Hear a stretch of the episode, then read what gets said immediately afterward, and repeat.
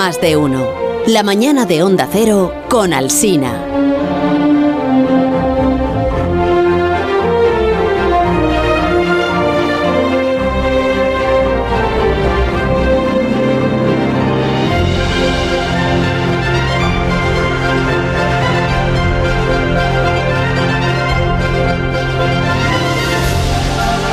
Tal Alberto Aparici? ¿Cómo estamos? Pues muy bien, encantado de estar muchísimo. aquí y de poder veros y de que sea ya primavera y que... y ¿Te que- gusta la primavera? Me gusta bien. la primavera porque no hace tanto frío.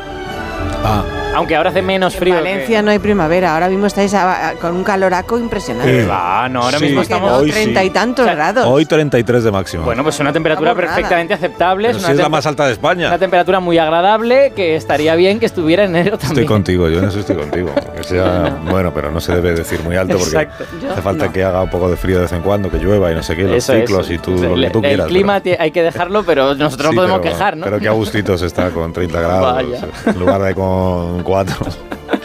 Sí, bueno. Bueno, eh, Entonces, ¿de qué vamos a hablar esta mañana? Cuéntame. Yo te, te quiero proponer una cosa para eh, ejercitar tu memoria, ¿no? Porque estuviste hace unos meses en Londres, Sí. cuando, cuando falleció la reina de Inglaterra. ¿Se ha muerto? Ah, sí, se ha muerto. Sí, efectivamente. Sí, sí. A ver, a ver si recuerdas esta, este, este pequeño detalle, esta referencia que ocurrió entonces. The Queen's bees have been informed that Her Majesty has passed away. I picked up this beautiful little tradition. Traduzco, tra- traduzco yo, si queréis. Me hace, me hace ilusión. Sí. Pero esto es una periodista de Sky News que está contando que las abejas de la reina han sido informadas ya del fallecimiento de su majestad.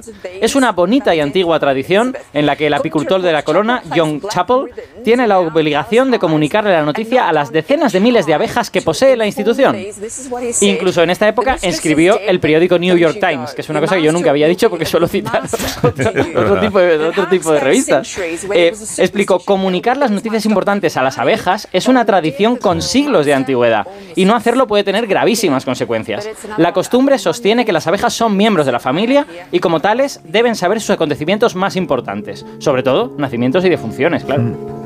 ¿Qué os parece? Muy bonito. Sí, Esta eh, relación peculiar con las abejas. Pero van un- de una en una, Van- no, Sí, por todo. separado, sí. no creo, no Las creo. pillan aparte porque como, como- Sí, las, sí. las cómo se reúnen. lo toman Es- eso pobres. debe de ser un anuncio como en un balcón, ¿no? Tú Ah. vas adelante de la, de la Pregonero. colmena y hablas y es como si estuviera en un estadio de fútbol. No, se lo dices a una y ella se lo va diciendo a las demás. Eso también puede ser. Tú lo que quieres hacer es hablar de abejas, abejas. esta mañana. Es un buen tema. En realidad no voy solo de abejas, voy ¿Que con también? voy con sí también, efectivamente. Ah. Voy con insectos en general, pero antes de ir a eso quiero contaros una historia para, para entrar bien en esto. eh, quiero que os la cuente Carlos en concreto, que lee mejor que yo. Es que Ah. yo leo muy mal, Ah, Carlos. que está escrita mal. Esto es así. Entonces te he dado aquí este papelito, este papel pequeñito. Soy tan pequeñito, macho. Hay que tener consideración hacia la las personas mayores que la no vemos, más grande de- que no de- vemos bien ya de de, 10. cerca. Porque ¿Te es puedo hacer la- una foto y ampliarla? Sí, sí, claro. Es lo que hacemos ya los mayores. Se acercan a los. Ahí. Esta es la, la historia del abejorro. Ujú. Esta es la historia del abejorro Bee. Bee, se dice. Bee. Sigue con dos es. Sí. Bee, que no es un abejorro cualquiera. Es una reina, nada menos. Sí, señor. Pero una reina que nació sin alas. Oh, Vi nació en... Es, es que ha dicho Begoña, uh, y me, me apetece como contar como si fuera un cuento para niños. Sí, es Es que bueno, es- hasta cierto punto ya verás que lo es. Bueno, pero no será triste, ¿no? Vi vivió en Escocia en, en 2017 y tuvo la suerte de ir a parar al jardín de Fiona Fre- Presley, que es una mujer que la encontró en el suelo y adoptó, a la abejorra, diríamos. Eso es. Los abejorros comen néctar, así que lo primero que Vi necesitaba eran flores. Entonces eh, Fiona construyó en su jardín un habitáculo en el que colocó sus plantas más floridas y lo cubrió con una red para que otras abejas no se comieran el néctar. Claro. Vi era una reina sin alas, pero ahora tenía un palacio. Y Fiona visitaba a Vi todos los días, y cuando el tiempo era malo, la metía dentro de casa. Cuando la veía poco animada, le daba agua con azúcar. Hasta que un Y día... se la bebía y se la bebía, ¿eh? Con ganas. ¿Ah, sí? Sí, sí, les gusta mucho. Un día Fiona se dio cuenta de que Vi también quería verla a ella. Cuando se acercaba a su palacio, Vi salía de donde quiera que estuviera y trepaba a las flores. Y si Fiona le ofrecía la mano, Vi se subía a ella a la mano sin dudarlo. En ese momento, dice Fiona, no me di cuenta del vínculo que estaba surgiendo entre nosotras. Ella parecía feliz cuando estábamos juntas y no se separaba de mí. Creo que disfrutaba de poder compartir tiempo con otro ser vivo, aunque no fuera de su especie. qué bonito. Qué bonito. ¿eh? Sí, muy bonita esta historia. Pero, pero los insectos no viven tanto como las personas. Las historias se terminan también. Mm, Ni siquiera las reinas de abejorro. Ese mismo otoño, Vi se durmió en la mano de Fiona como tantas otras veces y ya no se volvió a despertar.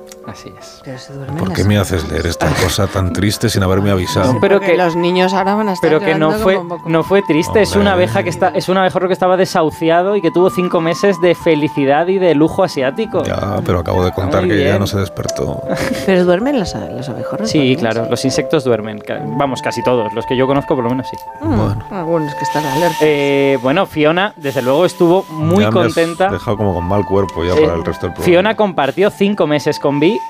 pero fueron toda una vida, toda la vida de Vi, realmente. O sea, quiero decir, esto, lo que pasa es que las vidas son muy diferentes según los animales. Bueno, pues esta historia, que a mí me parece una historia muy bonita, es una historia que, que- que es conocida desde hace años, es un buen ejemplo de hasta qué punto conocemos poco los insectos. De hecho, cuando esta historia se conoció en el año 2018, que Fiona lo contó en redes sociales, eh, no había un solo estudio científico sobre vínculos emocionales en abejorros. Sí sobre otro tipo de emociones, pero sobre vínculos no. Y de hecho hay, hay un científico experto en esto que dijo que es posible que en ese momento Fiona Presley, con esta experiencia, que desde luego no es científica en absoluto, Muy darwinista sería. eh, n- Científica no es la experiencia, pero que es posible que Fiona tuviera más datos sobre vínculos emocionales en abejorros que ninguna otra persona en el planeta. Increíble.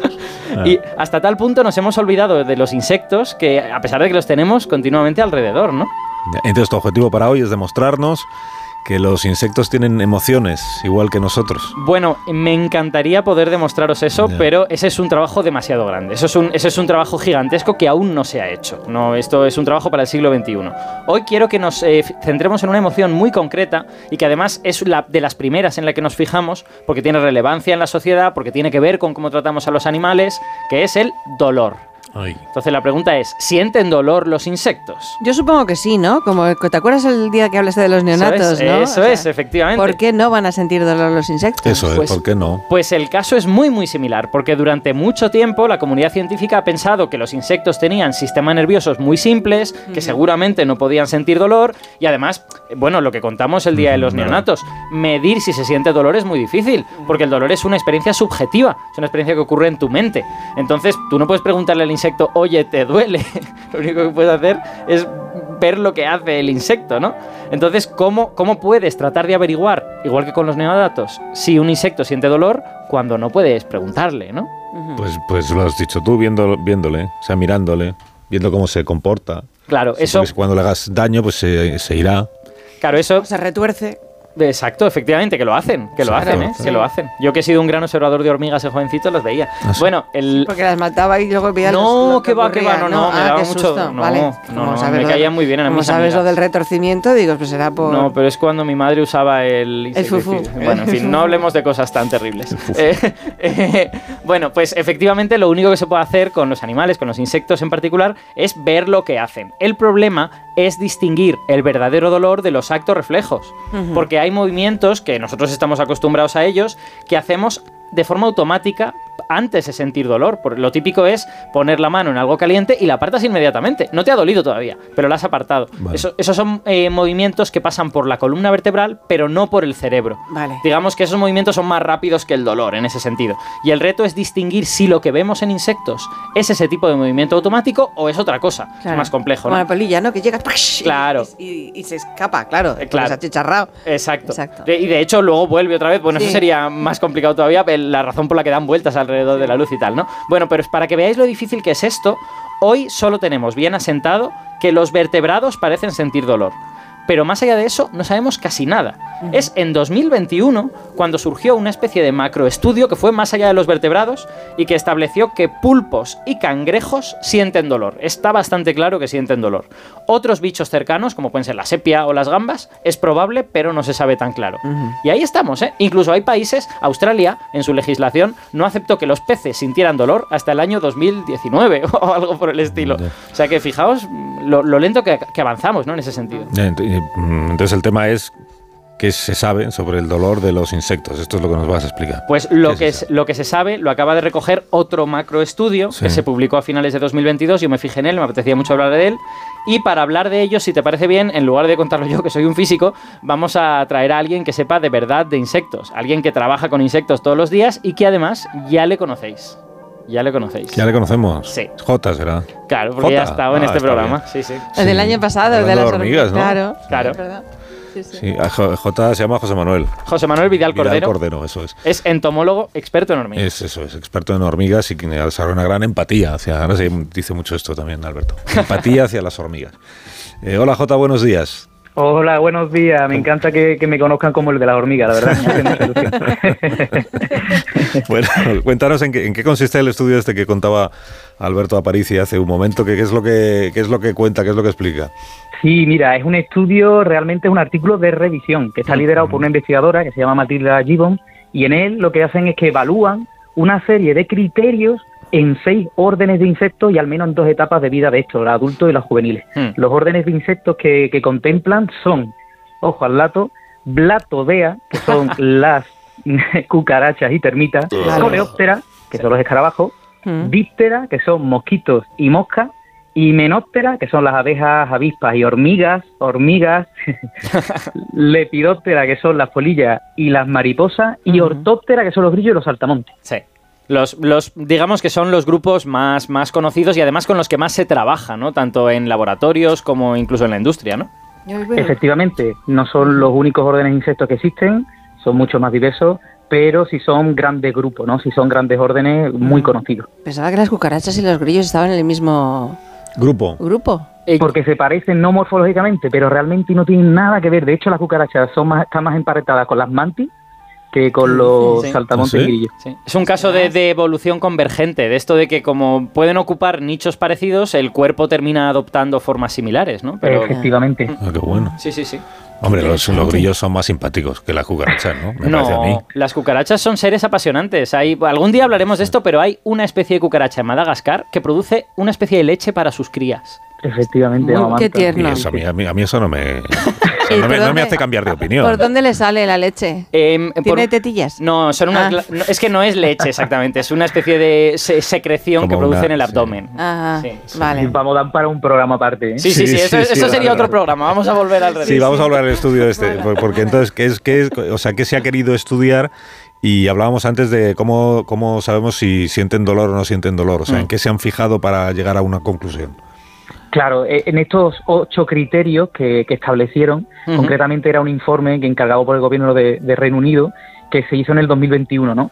Y estos ocho criterios son, ojo al dato, A ver. A ver. el primero de ellos, la presencia de receptores que respondan a estos estímulos nocivos, es decir, la presencia de nociceptores. Ah, que esto lo contamos porque ganó el premio Nobel de, de Química una de las personas que, que estudiaban esto hace el año pasado o el anterior, no me acuerdo. Pero los, los- los receptores del dolor. Efectivamente. Mm. El segundo de los criterios es que posean regiones en el cerebro para integrar la información que le llega de las fuentes sensoriales, es decir, regiones cerebrales integradoras.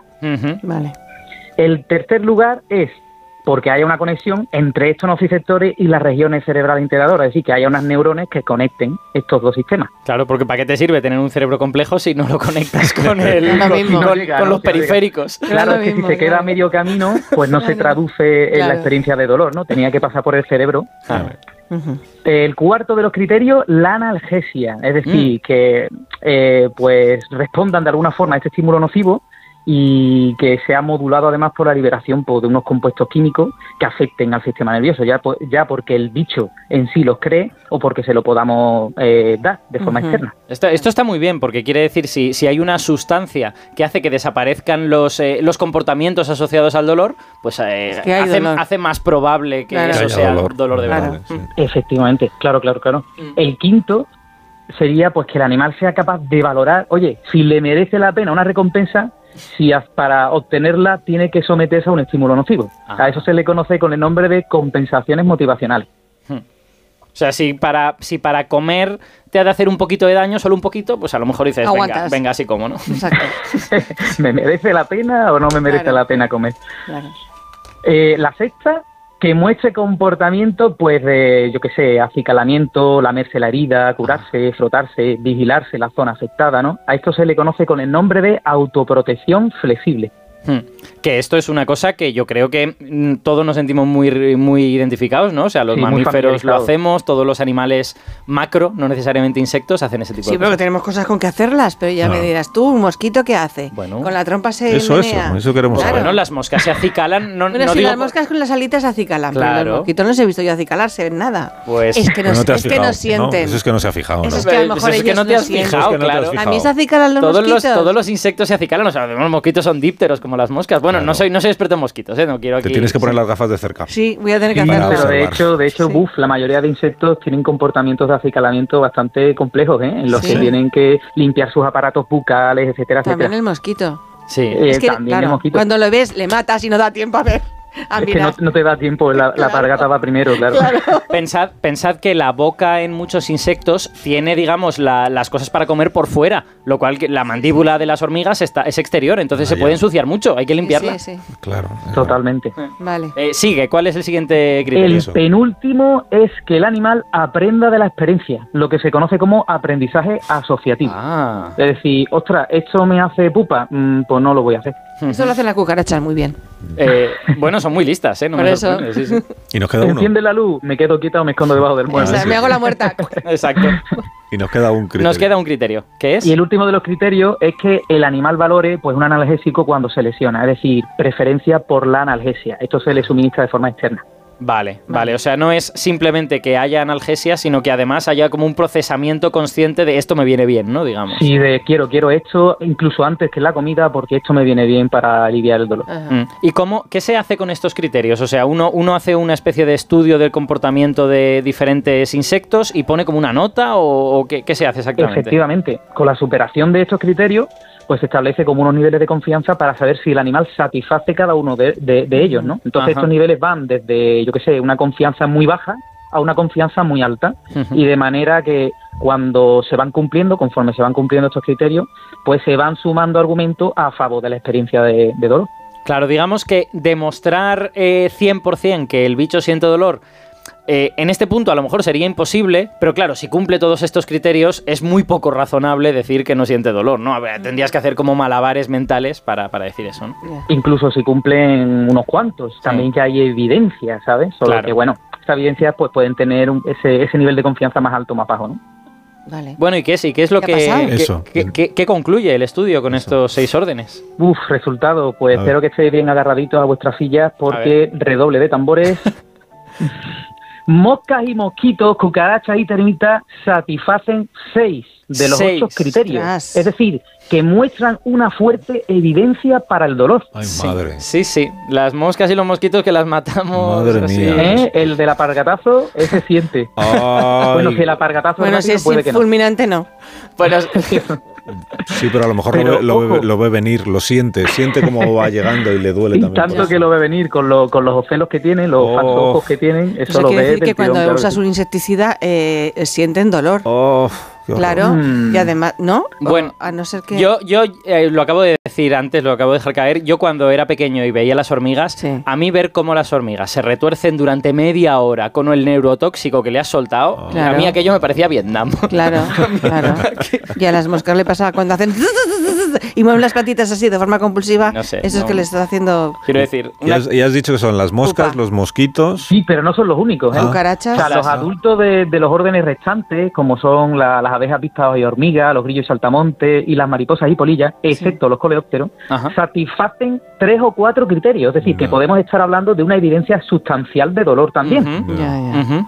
No Y mal. las pruebas fueron generalmente más débiles en los estadios juveniles. ¿eh? No obstante, también se encontraron evidencias sustanciales del dolor en juveniles de, pues eso, cucarachas y termitas y dípteros, que son las moscas y mosquitos. Bueno, y mariposas también.